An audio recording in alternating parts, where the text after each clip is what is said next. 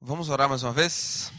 Pai, quero pedir que o Senhor abra nossa mente agora, Deus, nos conecte a Sua palavra e que possamos sair daqui hoje cheio daquilo que Tu queres para nós, Senhor Deus. Me usa, ó Pai, e abre a minha mente, a minha boca também, para falar somente aquilo que Tu queres que eu fale, nada mais, nada menos. E toca os nossos corações em nome de Cristo. Amém. Que bom estar aqui com vocês. Obrigado mais uma vez pela, pela oportunidade. Creio que todos me conhecem, né? Eu sou Fabrício Galego. E é bom demais estar aqui com vocês. Há umas duas semanas atrás, eu e minha esposa estávamos assistindo. Nós estávamos assistindo uma série que apareceu no Netflix chamada Ultimate Beastmaster Brasil. Como é que funciona essa série? É muito interessante. Alguém já viu? Olha aí, duas, três pessoas, né? É, funciona assim: eles montaram um, um cenário, e nesse cenário tem várias provas de resistência. Então separaram ali as melhores pessoas de cada país, mais ou menos uns seis países, e as pessoas têm que assim andar é, provas de equilíbrio, provas de pulo, pula de um lugar no outro e escalada, né? E as pessoas são expostas a diferentes tipos de prova, diferentes tipos de desafios. Beastmaster Brasil, então. Então, é, seis, se eu não me engano, foram seis países diferentes, onde os atletas foram ali e separaram somente os melhores para encarar os desafios que estavam diante dele. Tudo cronometrado para ver quem seria o grande vencedor. E quando eu assisti essa prova, esse, esse programa, se você tem a oportunidade de ver, tá lá no, no Netflix, é muito emocionante, assim, né? Acompanhar. Eu fiquei imaginando, a gente sempre se imagina fazendo aquelas coisas, né? Seria meio impossível de eu fazer tudo aquilo porque somente os grandes atletas fariam, né? Mas de certa forma eu fiquei pensando assim: sabe de uma coisa? Eu acho que a vida é como se fosse esse programa. Cada dia é um desafio novo que surge. Cada dia é uma prova nova que está diante de nós. E a gente nem imagina o que vai acontecer amanhã, né? Temos uma ideia, né? Eu vou para minha empresa, vou fazer isso, vou fazer aquilo. Mas o amanhã é um mistério, é ou não é? O que vai acontecer amanhã, a gente não sabe. E amanhã vai ter os desafios. E na vida existem muitos desafios que nem tem nesse programa. Olha só, suas habilidades serão testadas amanhã. Amanhã, durante a nossa vida. O seu conhecimento será posto à prova. Tudo aquilo que você sabe será testado também. Outro desafio a sua resiliência. Eu coloquei essa, flor, essa folhinha nascendo de uma terra seca. Sabe o que é resiliência? É um outro grande desafio para nós. Quando as coisas dão errado e a gente tropeça, a resiliência é a nossa capacidade de se levantar, olhar para cima, olhar para Deus e falar: Deus, vamos de novo. E começar do nada. Que beleza. Resiliência, um grande desafio também. Comunicação, grandes desafios na parte da comunicação. Saber se comunicar de forma correta. Aquilo que você fala é o que a pessoa entende. Nem sempre a gente acha, a gente fala de um jeito e a pessoa acha que não entendeu de outro jeito, que a gente pensa que achou que falou. Entendeu? Não, né? é assim, às vezes tem uns ruídos na comunicação. Às vezes acontece grandes desafios também. E até mesmo a nossa fé. Nossa sua fé será desafiada. Muitas vezes, na mesa do almoço, no trabalho, a nossa fé é colocada em xeque. Diante de certas situações da vida, onde a gente não sabe o que fazer, a nossa fé é testada. E os desafios estão diante de nós todos os dias. E o mundo, ele tem diversas estratégias de como se deve encarar esses desafios da vida. É ou não é? Existem diversos conceitos no mundo que o pessoal cria sobre os desafios. Por exemplo, eu coloquei alguns aqui. Ó. Pensamento positivo. Fabrício, quando vier um problema na sua vida, tenha pensamento positivo. E isso ajuda a solucionar todos os seus problemas. Algumas pessoas têm esse conselho na ponta da língua. Outro, não confie nas pessoas. Fabrício, não, não confie nas pessoas. As pessoas sempre vão te decepcionar. Não confie. O mundo tem diversos conselhos para a gente enfrentar os desafios.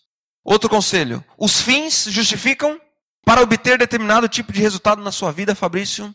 Não importa a sua metodologia. Não importa se você faz algo meio certo, meio errado. O que importa são os fins, são os resultados. Alguns dos conselhos que o mundo tem, e quando eu falo mundo, para quem assim não é, não está muito habituado com, é, com essa palavra assim, mundo, eu estou querendo dizer aqueles conceitos do senso comum. Conceitos muitas vezes que estão fora da palavra de Deus, fora da Bíblia. Outro, não está feliz? Troca de cônjuge. Olha que beleza. Tá difícil o casamento? Deu problema? Troca de cônjuge. Olha que beleza. Você vai com certeza achar uma muito melhor. E hoje em dia está na moda, né? Dizem que o pessoal troca uma de 50 por duas de 20. Eu, eu ouvi dizer isso. Como se isso fosse solucionar os problemas. Não está feliz? Troque de cônjuge. Outro. Está na dúvida? Siga o seu coração. O que, que teu coração está mandando? Para que lado que ele está indicando? Siga o seu coração que não tem erro. O mundo tem diversos conselhos para a gente enfrentar os desafios. E quando os desafios vêm, para onde eu e você corremos? O que norteia as nossas decisões? Que critérios eu e você assumimos para encarar os desafios do dia a dia e viver a nossa vida? E quando a gente se baseia por esses desafios, ó, eu coloquei até mais um aqui. Dinheiro não traz felicidade, manda trazer. Ah, dinheiro não traz felicidade, mas soluciona um monte de problema. Dinheiro soluciona tudo, Fabrício. Esse é um outro grande conselho que o mundo dá.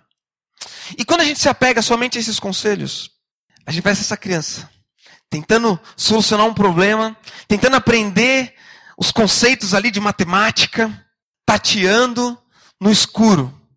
E sabe qual é a beleza do Evangelho de Cristo?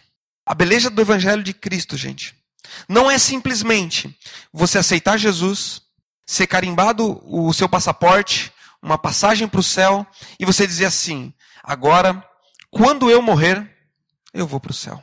E a vida cristã não vai fazer muita diferença nessa vida, porque no dia que eu morrer, eu vou para o céu. Para algumas pessoas, a vida cristã é somente isso: é ir para o céu. Então a vida cristã é algo distante, algo longe, que se Deus quiser só vai acontecer na minha vida depois dos 90 anos, quando eu partir. E o que a Bíblia mostra é bem o contrário. A Bíblia mostra uma série de conselhos para nós. E nos mostra também que ao viver a vida e ao caminhar por diversos desafios, nós não estamos só, como essa criança tentando solucionar os problemas. Nós contamos com um adulto do nosso lado. Sabe quem é esse adulto? Alguém chuta quem é esse adulto do nosso lado? Quem? Jesus, nosso irmão mais velho. Aquele que caminhou por essa terra, que vivenciou os mesmos desafios que nós.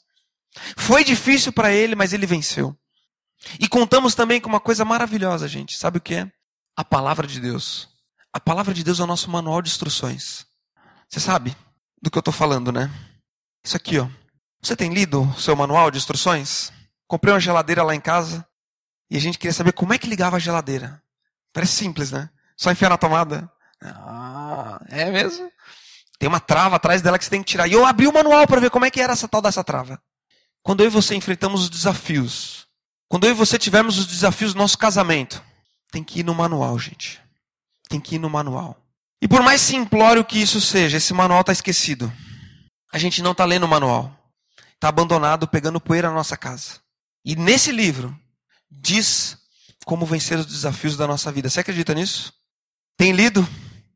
Quanto tempo a gente tem gasto semanalmente em cima desse livro? E eu quero contar uma história para vocês hoje. Hoje eu estou animado nas histórias hoje. Desafios pequenos diante de um Deus, de um grande Deus. Eu vou contar a história de quatro jovens, quatro desafios, quatro decisões e quatro lições. Tudo quatro. Quatro jovens, quatro desafios, quatro decisões e quatro lições. E são jovens que enfrentaram desafios como eu e você vamos enfrentar no nosso dia a dia. Então pega a tua Bíblia e abre no livro de Daniel. Nós vamos passear um pouquinho por esse livro de Daniel. Daniel, Ananias, Misael e Azarias. É o nome dos quatro jovens. Abriu? Está no Antigo Testamento. Abre aí. Quatro desafios.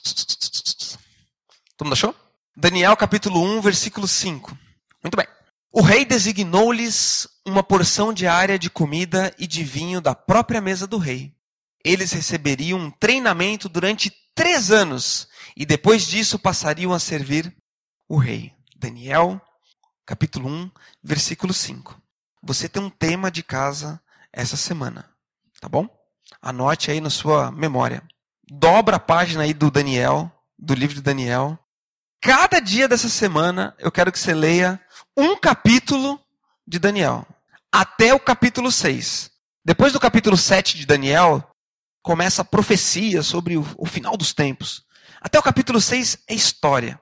História desses quatro jovens. Aí eu vou passar meio por cima das histórias aqui hoje, mas fica de tema para casa. Cada dia, na segunda você lê o capítulo 1, na terça você lê o capítulo 2, tá bom?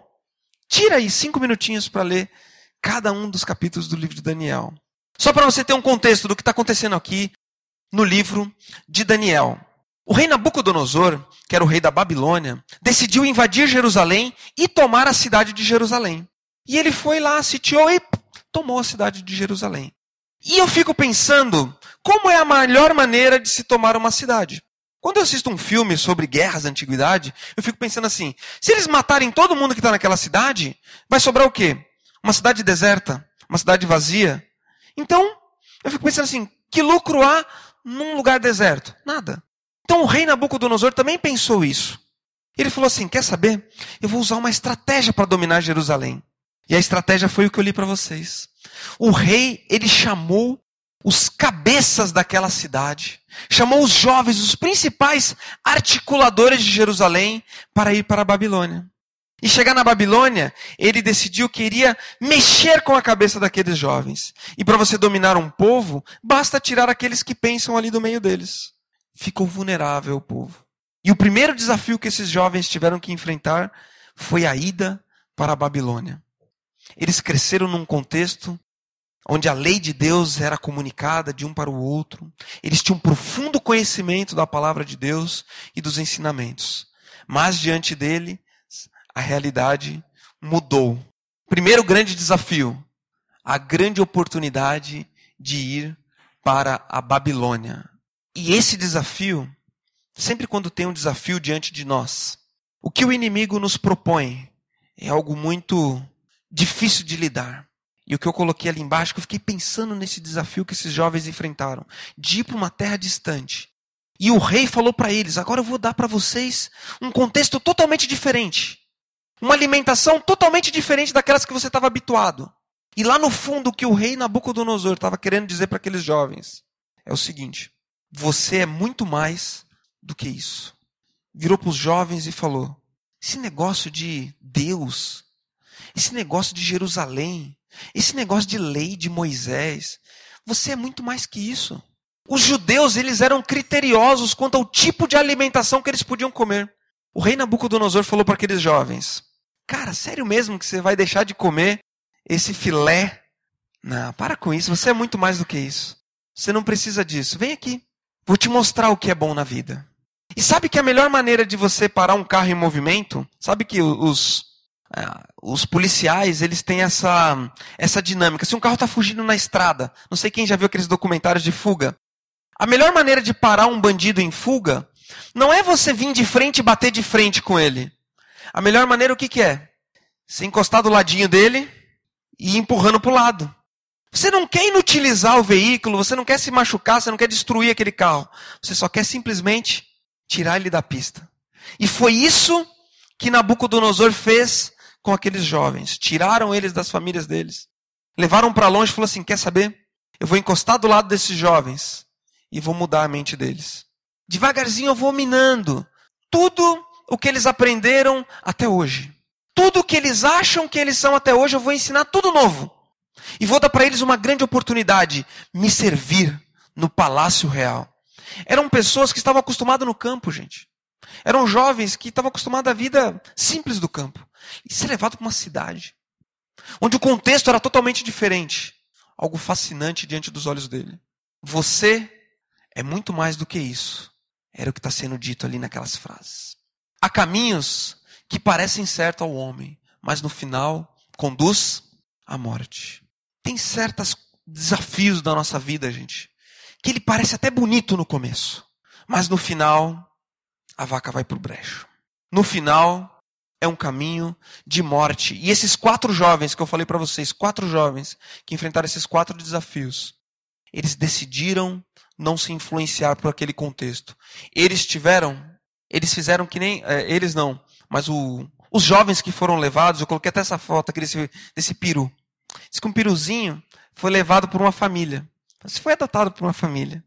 Né? Foi levado para um contexto diferente. E diariamente ele recebia comidinha na boca, coisinha, ele foi crescendo, foi, virando, foi virando um, um peru bem bonito, bem, bem, bem gordinho. E ele se sentia seguro na casa dele, coitado. Até que chegou o Natal, né? E o peru não se deu conta. Quando ele percebeu, estava na mesa. E às vezes a gente é assim. E Nabucodonosor queria fazer isso com aqueles jovens. Mas esses quatro jovens, eles tomaram uma decisão diferente. O que, que eles decidiram? Eu posso estar na Babilônia, mas a Babilônia não. Eu posso ser levado cativo para essa terra distante. Mas essa terra distante, os conceitos delas não vão habitar no meu coração. Esses quatro jovens decidiram firmemente não participar daquele contexto. E como que eles externaram dessa forma? O rei tinha definido que eles iriam comer a comida do rei. Uma comida que era sacrificada a ídolos. E eles falaram: não, não, esse tipo de comida a gente não come. E eles chegaram ali para quem servia a comida para eles e falaram assim: vamos fazer um teste? Deixa a gente de fora dessas comidas, queremos comer somente água e verduras. Teste a gente durante um tempo e você vai ver como a gente vai estar melhor que os outros. E o rapaz gostou deles e falou assim: tudo bem, vamos fazer esse teste. E permitiu que eles não se deixassem levar por aquele contexto. Decisão, gente. Ser diferente. Caminhamos por desafios, onde os desafios vão dizer para a gente assim: você é muito mais do que isso. Você merece coisa melhor. Às vezes eu penso na, na vida cristã e como que o mundo às vezes tenta dizer para mim, Fabrício, ah, cara, para com isso, cara. E na aliança? Ah, isso aí tá por fora, cara.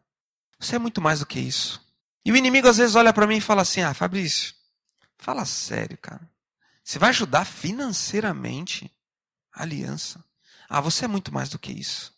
E às vezes o inimigo olha para mim e fala assim: Ah, não, não é possível que você está caindo nessa, nesses conceitos tão antiquados de ler a Bíblia. Não, Fabrício, esse livro é tão antigo, cara. Existem tantos livros bons hoje em dia, você vai ler a Bíblia. E esses quatro jovens, eles decidiram ser diferente. Eles decidiram não se amoldar ao novo contexto. Há caminhos que até parecem bons para nós, mas no final levam à perdição, levam à morte. E a lição que a gente tira desse primeiro episódio, mesmo que árduo, o caminho com Deus é dez vezes melhor. Mesmo que todos mudem, eu permanecerei. Olha o final aqui do capítulo 1. Olha que legal. Versículo 20.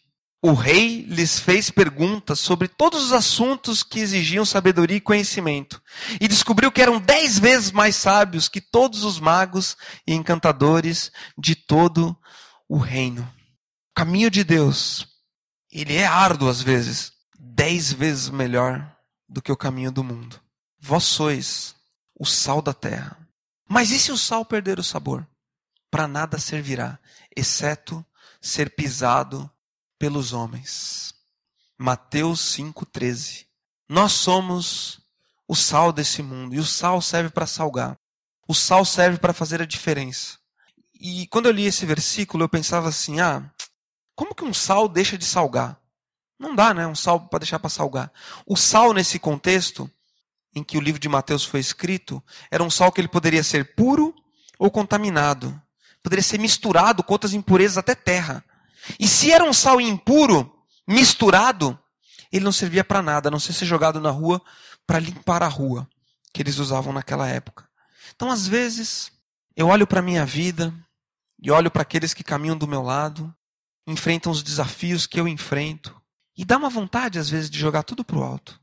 Experimentar coisas novas, coisas longe de Deus. E Deus me alerta com esse versículo: Fabrício, você é sal, Fabrício. Se você olhar para trás e voltar para o mundo, você vai ser pisado pelos homens. Que prazer haverá longe da minha presença? Ele olha para mim e me pergunta. E aqueles quatro jovens descobriram isso: que o caminho com Deus era dez vezes melhor do que o caminho do mundo. Vamos lá. Outro desafio. Os desafios não param por aí, né? Você venceu uma etapa, chegou na nova fase. 2 então, Daniel 2, 3. Alguém lê para mim aí, bem forte. Pode estar. Alguém lê aí forte. Muito bem. Os jovens serviam ali diante do rei. E rei naquela época eu acho que era um cara meio doido. E o rei teve um tal de um sonho. Que nem a gente tem sonho todo dia. E o rei teve o um sonho e ele falou para os adivinhos ali dele: Eu tive um sonho que me perturba e quero saber o significado. Sabe que eu acho que esse rei, eu acho que os reis da antigamente eram, eram um pessoal meio afetado, assim, sabe? Gente meio doida da cabeça. Eu acho que esse rei ele nem lembrava do sonho que ele, tive, que ele teve. Ele simplesmente estava assim, acho que eu sonhei alguma coisa, né? Tá meio dormindo, meio acordado, não lembro direito o que era. E ele queria que alguém interpretasse o sonho dele. Aí as pessoas, os magos estavam ali, falaram, então conta o sonho que a gente vai interpretar. Aí ele falou assim, não, eu não. Quero que vocês interpretem, fale qual era o sonho e dê a interpretação. Meio afetado, né? Quem que é? O pessoal se olhou e falou assim: esse rei tá bem louco, né? Quem que vai conseguir adivinhar o sonho que ele teve? Impossível. E o rei ficou bravo, ficou nervoso e falou o seguinte: e se ninguém conseguir, manda matar. Manda matar, sem dó. E entre esses que foram mandados matar, estavam os quatro jovens. Esses quatro que eu estou falando dos desafios. E o segundo desafio que eles enfrentaram a sua vida está nas mãos de quem? É uma pergunta que o rei fez para eles. A sua vida e a minha está nas mãos de quem? E o que o rei estava dizendo com aquela situação que se apresentou é o seguinte: você não é nada. Sabe por que você não é nada? Porque a sua vida está nas minhas mãos. É isso que o rei falou para eles. Se num primeiro momento o rei olhou para eles e falou: vocês são muito mais do que isso. No segundo momento, o rei olhou para eles e falou: Você não é nada. Você é o meu divertimento, que eu acordei hoje de manhã e decidi matar. Você não é nada. E é isso que às vezes a gente se depara na vida. Essa mesmo, esse mesmo desafio é colocado diante de nós. E nós temos que tomar uma decisão. Quando isso surgir diante de ti, alguém olhar para você e dizer: Você não é nada. A sua vida está nas minhas mãos. Você não é nada. A gente tem que tomar uma decisão. E foi a decisão que os jovens tiveram que tomar. Daniel 2, 17. Vamos lá. Vou ler aqui para vocês. Olha só, capítulo 2, versículo 17. Daniel voltou para sua casa, contou o problema aos seus amigos Ananias, Misael e Azarias, e lhes pediu que rogassem ao Deus dos céus que tivesse misericórdia acerca deste mistério. Eu acho formidável isso que acontece, gente. Daniel, talvez vivendo os últimos momentos de vida, com medo, Acho que estava com medo, né? Que imagina uma sentença dessa sobre ele. Correu para os amigos. E eu fico imaginando ele chegando ali falando com os amigos: galera, é o seguinte, cara. O rei teve um sonho. A gente tem que descobrir qual é esse sonho e falar a interpretação. Já pensou? Acho que o Ananias ia falar assim: gente boa, tem um buraco aqui em casa, vamos se esconder nesse buraco para tentar se salvar. Porque isso aí, cara, ninguém vai conseguir. Não foi isso que eles falaram. A decisão diante do desafio. Eu sei aonde eu devo buscar socorro. Só havia um capaz de interpretar aquele sonho do rei, que era o próprio Deus. E eu acho muito muito marcante o fato de Daniel ter ido buscar os amigos dele. E buscar ajuda, eu vejo que Daniel não estava só. Ele tinha pessoas ao lado dele caminhando com ele. E quantas vezes a gente está só? Não tem ninguém caminhando conosco. E quando surge esse tipo de desafio, a gente não tem amigos para pedir ajuda. Estava com um amigo meu, um amigo que eu não, não tenho muito contato com ele. Ele confessou comigo. Eu fui viajar e encontrei com ele. De que ele se envolveu com algumas amizades que levaram ele por um caminho terrível. Ele se envolveu com alguns amigos do trabalho que começaram a dizer coisas para ele que ele deveria ser muito mais do que aquilo que ele aparentava ser. E ele se envolveu com pessoas que ele não deveria se envolver, o que quase destruiu o casamento dele. E ele falou comigo essa semana, com um olhar muito triste. Falou assim: Fabrício, eu tô, tô aqui nessa cidade, é uma cidade longe daqui, e eu não tenho igreja. E ele olhou para mim e falou assim: E sabe, Fabrício, você é meu melhor amigo. Aí eu pensei comigo, falei assim: Você tá mal de amigo, né? Você tá mal de amigo, cara, porque eu te vejo vez ou nunca, cara. A gente não conversa. E eu sou seu melhor amigo. Estamos só hoje em dia, gente. As pessoas não têm, não têm quem buscar. Estamos carentes de pessoas que sentem do nosso lado e busquem a Deus quando surge esse tipo de desafio na nossa vida. Estamos carentes de boas amizades. E essa é a, a marca da nossa geração. A nós sozinhos na nossa casa, desfrutando do nosso mundo. Ser amigo de alguém dá trabalho, gasta tempo, gasta dinheiro. Se deslocar até a casa da pessoa dá... é difícil. E os amigos que você tem no Facebook, não se iluda, não são seus amigos. 5 mil amigos no Facebook eu tenho. Já pensou? Quanto amigo? É gente, hein, Fabrício? Talvez os amigos mais próximos estejam lá no Facebook, mas é uma falsa ilusão de amizade. Quando o bicho pega na sua vida, aonde você procura socorro? Desafio, segunda fase. Você não é nada. Talvez alguém está te dizendo isso nas entrelinhas, te diminuindo. Você, você é muito pouco, quase nada. E quando isso surgir diante de ti, gente, saiba aonde buscar socorro. Porque o nosso Deus não nos desampara jamais. Jamais. Lição: quem busca socorro nele nunca será desamparado. Nunca será desamparado. Salmo 46, 1. Alguém sabe o que diz? Deus é o nosso refúgio e fortaleza. Socorro bem presente na adversidade. Deus é o nosso refúgio e fortaleza. Socorro bem presente na adversidade. Não tenta enfrentar sozinho todos os problemas da vida. Não tenta bater de frente. Pede socorro para Deus. E aconteceu isso com aqueles jovens. Deus mostrou para Daniel qual era o sonho do rei. E ele chegou para o rei e falou: Rei, sei bem o que tu sonhou, porque Deus me mostrou. E falou certinho o que o rei tinha sonhado. Você sonhou com uma estátua bem bonita, assim grande. Ela era dividida em quatro. E ainda falou a interpretação do sonho. E o rei, ao olhar aquilo, falou: realmente, esses quatro jovens adoram ao Deus vivo. Mas não parou por aí, né? Continuou. Os desafios sempre seguem. E eles enfrentaram mais uma dificuldade. Esse livro de Daniel, ele é riquíssimo, gente. Próximo capítulo, próximo desafio, próxima etapa. E agora você vai enfrentar o fogo da fornalha. Ai, meu Deus do céu. Daniel, capítulo 3, 17 e 18. Só para te explicar o que aconteceu no capítulo 3 de Daniel. Depois você lê em casa. Só para você ficar curioso de ler os detalhes depois. O rei decidiu. Eu tô falando, rei é afetado, cara. Queria fazer uma estátua bem grande. E que todo mundo deveria se curvar diante dessa estátua. Ele ia tocar lá as buzinas e todo mundo deveria se prostrar diante daquelas estátuas. E os jovens, cada um olhou por outro e falou assim: Cara, esse joelhozinho aqui, cara, não se dobra diante de outro, outro Deus, não. Somente diante de Deus. Tem certeza, cara? É, cara. E agora, o que a gente vai fazer? Olha, eu não me curvo. Eu também não. E tocou a trombeta, fez tudo lá, o, o, o, o circo todo, e todo mundo se ajoelhou diante da estátua, e eles não. E logo foram falar para o rei, falar, rei, tem uns guri ali, ó, que não se ajoelharam diante de ti. o rei já ficou bravo, né? Mandou chamar. E o terceiro desafio que foi colocado diante desses jovens é o seguinte: o que é mais valioso para você? E o que o rei estava colocando diante, ele, diante deles é o seguinte: você não tem escolha. Eu te coloquei numa sinuca de bico. Eu te coloquei numa situação que você não tem escolha. Você é isso ou é a morte? Você não tem escolha. O que é mais importante para você? Fazer o que é errado ou me desobedecer? O que você prefere? Perder o seu emprego ou fazer o que eu estou mandando? Quando alguém te diz isso, em outras palavras, o que está sendo dito é o seguinte: você não tem escolha. Você não tem escolha.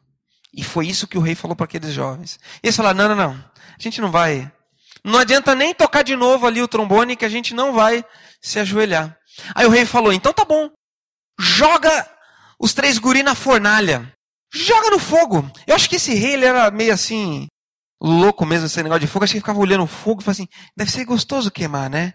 Então vou jogar um, um guri dentro do fogo para ver como é que é a sensação. E esses guris, eles falaram para mim uma, uma das frases que é a mais notória da Bíblia. É o capítulo 3, versículo 17 e 18 do livro de Daniel. Vou ler para vocês. Se formos atirados na fornalha em chamas, o Deus a quem prestamos culto pode livrar-nos. E ele nos livrará das tuas mãos, ó rei. Mas se ele não nos livrar, saiba, ó rei, que não prestaremos culto aos teus deuses, nem adoraremos a imagem de ouro que mandaste erguer. Sabe o que eles estão dizendo aqui? Você acha, rei, que eu não tenho escolha, mas quem dirige a minha vida não é você. Eu tenho escolha sim. E você pode até me mandar na fornalha. Se Deus quiser me salvar, Ele vai salvar. Mas se Ele não quiser me salvar, mesmo assim, eu não vou para essa fornalha. Eu não, eu não vou me, me ajoelhar diante de outro Deus a não ser o Deus verdadeiro. Nossa, gente, olha que frase. Eu, às vezes eu olho para minha vida, minha fé, minha fé é tão fraquinha, cara. E eu, eu tenho inveja desses jovens, cara uma fé inabalável no Deus verdadeiro. E olha que formidável. Eles entraram naquela fornalha. E você sabe o que aconteceu? Eles caminharam ali no meio do fogo. E, e o rei ficou olhando assim para ver se chamuscava. E ele contou: um, dois, três, quatro. Mas peraí, não foi três que a gente jogou? E agora tem quatro? Tem mais um lá no meio desse, desse grupo que a gente jogou. Quem é aquele lá? E a Bíblia fala ali no capítulo 3 de Daniel de que aquele quarto homem, aquele aquele rapaz que estava junto com eles era semelhante ao filho dos deuses. Para mim, era o próprio Cristo caminhando ali no meio do fogo com eles. Daí o rei chegou na porta e falou assim: Gurizada, vem para fora. E eu fico imaginando os três se olhando assim, falando assim: É, vem, pra... vem você aqui lá dentro. Vem aqui experimentar para ver. Tiraram onda, porque eles tomaram a decisão de não negar o Deus deles. A decisão, nem a morte pode mudar os meus valores. A coragem de dizer não. Coragem para dizer não. Às vezes a gente não se, às vezes a gente não se ajoelha diante de outros deuses. A gente dá só uma ajoelhadinha, sabe? Bem de leve. Dá a impressão que a gente quer fazer um meio termo. E a gente acha que dá para pecar só um pouquinho. E que a vida, Deus nem vai perceber que a gente deu aquela ajoelhadinha. Para mim, uma história marcante que aconteceu na Segunda Guerra Mundial, esse é um outro rei que teve no nosso mundo, Adolf Hitler. Ele também tinha um, uma síndrome de Deus, assim. Ele inventou esse, essa saudação, né? Eu acho legal essa foto do August Landmasser. Tá vendo que todo mundo tá saudando Hitler? Isso aqui aconteceu em 1939, na inauguração de um navio militar. E todo mundo estava ali saudando Hitler, dizendo: É isso aí, Hitler, você é legal. Você mata todo mundo, você mata os judeus, você extermina, você acha que você é Deus. Mas não tem nada não, a gente tá aqui. Mas esse jovem, ó, tá vendo ele aqui? Vou dar um zoom aqui para vocês. No meio daquele povo todo, ele decidiu que ele não ia saudar Hitler, que ele ia ser diferente. E essa atitude dele, gente, foi que nem a atitude dos jovens ali, falar assim: olha, você pode achar que você é quem você é. Eu não, eu não tenho, não tenho vez contigo. Você pode dizer que você é Deus, que você é isso, que você é aquilo outro. Esse jovem aqui, o Augusto, depois ele foi para a guerra, foi convocado e desapareceu. Muito provavelmente foi morto em combate. E quando eu fiquei pensando nessa história e no que aconteceu com esses jovens na fornalha, e eu penso na nossa vida, nos desafios e às vezes que a gente tem que dizer não. É difícil dizer não. No namoro, é difícil dizer não. Assim, não, não. Colocar os limites é difícil colocar o limite para o outro, dizer não, não. É difícil. E às vezes a gente acha que Deus nem está vendo, a gente, ah, sexo antes do casamento, Fabrício, eu não faço. Mas a gente quase faz, a gente só dá uma ajoelhadinha de leve. Como se Deus ignorasse a nossa, o nosso coração.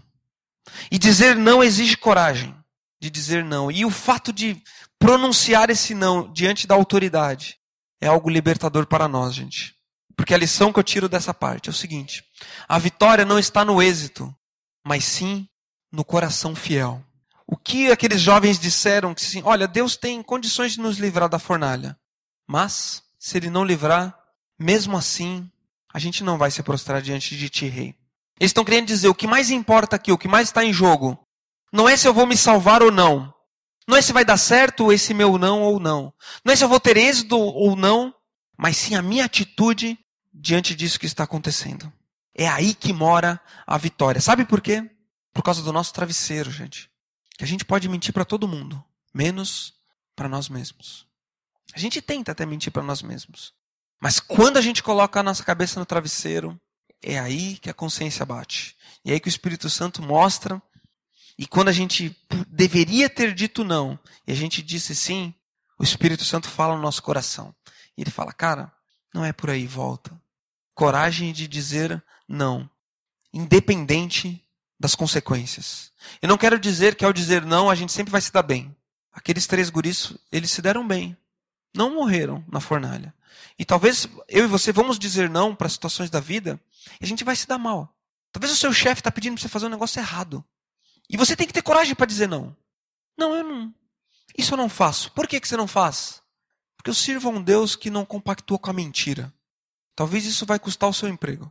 Mas a vitória não está em ter um emprego ou não, gente. A vitória está no nosso joelho, se curvar ou não diante de um Deus diferente do nosso. Esse é o terceiro desafio. Último desafio. Olha lá, mais uma prova diante de nós. O leão. Lembra da história da, da cova dos leões? Aconteceu nesse livro de Daniel. Uma fera. Daniel capítulo 6, versículo 13. Vamos lá. Então disseram ao rei, Daniel, um dos exilados de Judá, não é, te dá ouvidos. Eu faltou o T ali. Não te dá ouvidos, ó rei. Nem ao decreto que assinaste. Ele continuará orando, ele continua orando três vezes ao dia. Deixa eu te contar o que aconteceu no capítulo 6 de Daniel. O rei teve outra ideia. Ele falou o seguinte: na verdade, não foi ele que teve essa ideia. Na verdade, foram aqueles que estavam ao redor dele que tiveram. Porque Daniel era um cara que servia muito a Deus, ele se destacava no meio dos outros. E ele estava ganhando status dentro do reino. E esse povo queria fazer, assim, vamos acabar com esse tal de Daniel. E eles investigaram a fundo a vida de Daniel e viram que não tinha nada que pudesse ser acusado. E eles falaram assim: só tem um ponto que a gente pode pegar esse tal de Daniel. É na fé dele. Então eles fizeram ali uma, uma artimanha para mandar Daniel para a cova dos leões. E eles falaram para o rei: falaram assim, rei, faz aí uma lei aí, ó, bem bacana, cara. Que se alguém não te adorar, adorar outro Deus durante um período X de tempo, essa pessoa tem que morrer. O rei achou legal, né? Falou assim: puxa vida, né? Interessante, né? Todo mundo vai me adorar, todo mundo vai orar para mim. Legal. Acho que eu sou Deus. Pode anotar. E anotou. E quando Daniel ficou sabendo disso, ele falou: e agora, gente? Eu adoro outro Deus, eu não adoro o rei. O que, eu vou fazer? Vou para casa. Vou orar como de costume. E Daniel foi. Quarta e última lição. Quatro jovens, quatro desafios, quatro desafios quatro lições, quatro decisões e quatro lições. Quem te governa? O rei, ao dizer isso, estava falando para todo mundo ali: quem te governa? Em outras palavras, ele estava dizendo o seguinte: o seguinte eu dito a sua agenda. Daniel, eu falo e você obedece. Não é você que dita a sua agenda. Eu falo e você obedece. Era isso que o, o rei estava falando para todo mundo ali. E hoje em dia também é, é colocado isso diante de nós. O inimigo, o mundo, coloca diante de nós. Eu vou ditar a sua agenda, Fabrício. Eu vou dizer quais são as suas prioridades. Eu falo e você obedece, tá bom? E hoje em dia, o mundo fala assim pra gente: eu quero ter o Fabrício na palma das minhas mãos. O inimigo olha para mim e fala assim: quer saber? Eu vou governar a vida do Fabrício. Eu vou ditar as regras daquilo que ele faz. Eu vou dizer para ele o que ele vai fazer amanhã, depois e depois. Eu vou ditar as regras para o Fabrício daquilo que ele vai assistir na TV. Eu vou ditar as regras para ele do que ele vai assistir na internet. Afinal de contas, eu tenho o Fabrício na palma das minhas mãos. É isso que o mundo tenta dizer. É isso que o rei tentou dizer a Daniel nas entrelinhas. E é isso que o mundo tenta dizer para nós. E é isso que o inimigo tenta dizer para nós diariamente, quando coloca diante de nós situações para nos aprisionar. Né? Ao navegar pela, pela internet, ali do lado pisca o banner, né? Eu dito as regras daquilo que você vai ver, Fabrício. É o que o mundo diz. Essa semana eu fui no, no, no amigo meu, fiz um serviço para ele e ele conserta celulares. Eu peguei meu celular, dei para ele e o meu celular é esse aqui. E o meu celular ele tem pouco espaço na memória. Tem 4 GB na memória. E ele tá cheio já. E eu falei pro cara, me ajuda aí. Ele, esse amigo meu, ele é da da Igreja Batista lá da lá de Caxias. Me ajuda aqui a liberar o espaço do meu celular. Aí ele falou assim: beleza, vou liberar. Aí ele entrou ali, arquivos, gerenciamento de arquivos, WhatsApp, itens recebidos. E abriu todas as imagens. E apareceu todas as imagens ali que eu recebi no meu WhatsApp. E depois foi nos vídeos, vídeos recebidos. Foi em todos os vídeos que apareceu ali todos os vídeos. E eu fiquei pensando, né? Puxa vida, né? Se no meio desses vídeos aqui ou dessas imagens tivesse algum que me envergonhasse, eu passaria vergonha agora. Se aqui no meio dessa galeria de vídeos e de imagens que eu recebo tivesse alguma pornografia, algo que eu tivesse vergonha de qualquer pessoa olhar, eu ficaria envergonhado, porque não foi algo que eu planejei, né? Eu dei na mão dele e eu vi que ele abriu e estava lá. Gente, isso não é para vanglória minha, não é para vanglória. Mas não tinha nenhuma imagem ali que pudesse comprometer. Não permita que o WhatsApp diga o que você vai consumir, gente. Não permita que os grupos que você frequenta no, nas redes sociais ditam as regras daquilo que você deve consumir na internet. O inimigo olha para a gente e fala assim: Eu quero ter o Fabrício na palma das minhas mãos e cada um de nós. E dizer não, como a gente viu antes, exige coragem. E olha só, a decisão que eles tiveram que tomar. Deus ordena e eu obedeço. Quem ordena, o rei acha que ele ordena e as pessoas, todo mundo tem que obedecer a eles, mas a quem eu obedeço é a Deus. Não é para esse Deus, não é para esse para esse rei. Eu vou ficar do lado daquele que cuida de mim. Daniel foi jogado na cova dos leões, gente, por ter ficado do lado de Deus. E aconteceu algo formidável na vida de Daniel. Ele foi liberto. E os leões, estava com fome os leões, tá? Não estavam naquela semana eles só tinham se alimentado de duas criancinhas. Eles estavam assim bem, tô brincando. Mas os leões estavam ali famintos, mas Deus fechou a boca daqueles leões enquanto Daniel passou a noite ali. E na manhã seguinte, o rei foi lá. E o rei gostava de Daniel, sabe? O rei tentou livrar ele, mas não conseguiu. Durante todo o dia, o rei tentou fazer com que Daniel fosse liberto da cova dos leões. Mas ele não teve poder para isso. Somente um teve poder para livrar Daniel dos leões, que foi o próprio Deus. E isso fala muito ao meu coração. Eu vou ficar do lado daquele que cuida de mim. Eu vou ficar do lado daquele que tem poder para cuidar de mim na cova dos leões. Nós temos que decidir do lado de quem a gente quer ficar. E eu quero me apegar, gente, ao Deus verdadeiro. Eu quero ser reconhecido. Eu tenho um, eu tenho um sonho oculto na minha vida. Eu penso muito no dia em que eu partir, lá na frente. 115 anos de idade.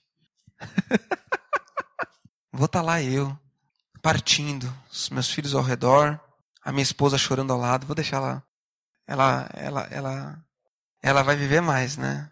Um, vamos, a gente tá apostando para quem. minha esposa ali chorando do lado do caixão, 115 anos, bem velhinho. E eu tenho um sonho na minha vida, gente, que nesse dia os meus filhos, talvez netos, amigos, parentes, não precisa ter muita gente não. Só pessoal gente boa assim, próximo.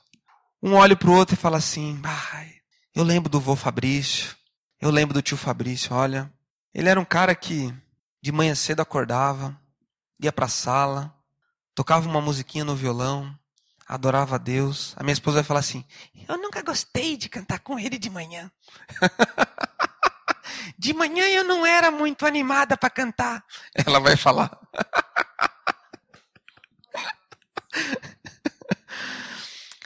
Mas o Fabrício, de manhã cedo, pegava o violãozinho dele, tocava uma música para Deus abria a Bíblia dele, lia, orava, orava por nós, intercedia por nós. De vez em quando ele dava um estudinho lá em Bento. Até que era legal, a gente dava umas risadas de vez em quando para agradar. Mas sabe de uma coisa? Fabrício não conquistou muitas coisas na vida, assim, de dinheiro, muitas casas. Ele era uma pessoa normal. Mas ele caminhava com Deus. E essa foi a principal herança que ele deixou para nós. Ah, eu tenho esse sonho, gente, de que o pessoal fale isso. Caminhar com Deus uma vida toda é algo que não nada pode mensurar nessa vida. E eu quero chegar lá. Quero chegar bem até o final. E até lá vão ter muitos desafios.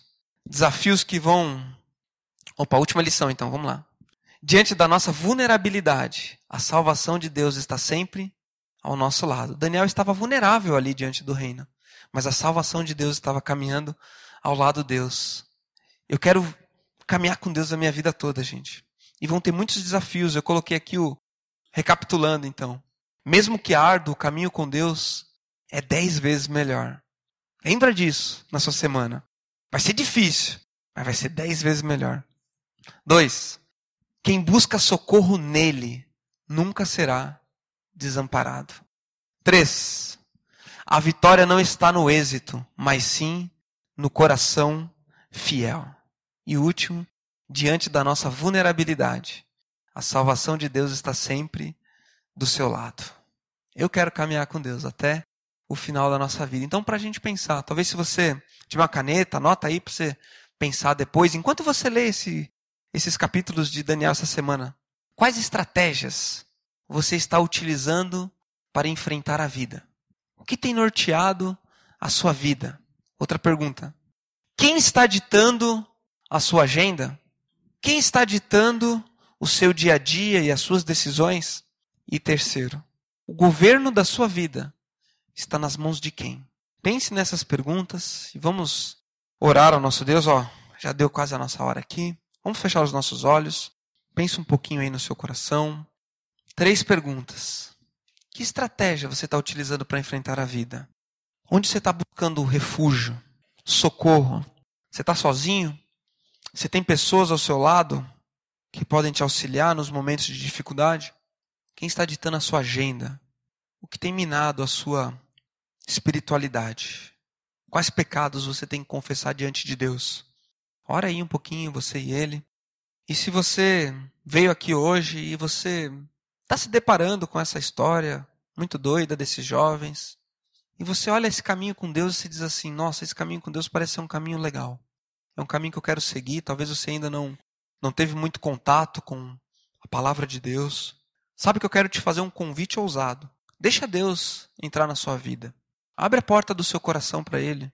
A palavra de Deus diz que, que a gente deve, nós devemos nos arrepender dos nossos pecados e aceitar a salvação que vem de Cristo. E caminhar com Ele é a melhor vida que poderia ter. Eu te convido a você olhar para Ele agora nessa noite e dizer: Deus, eu me arrependo. Entra, entra no meu coração.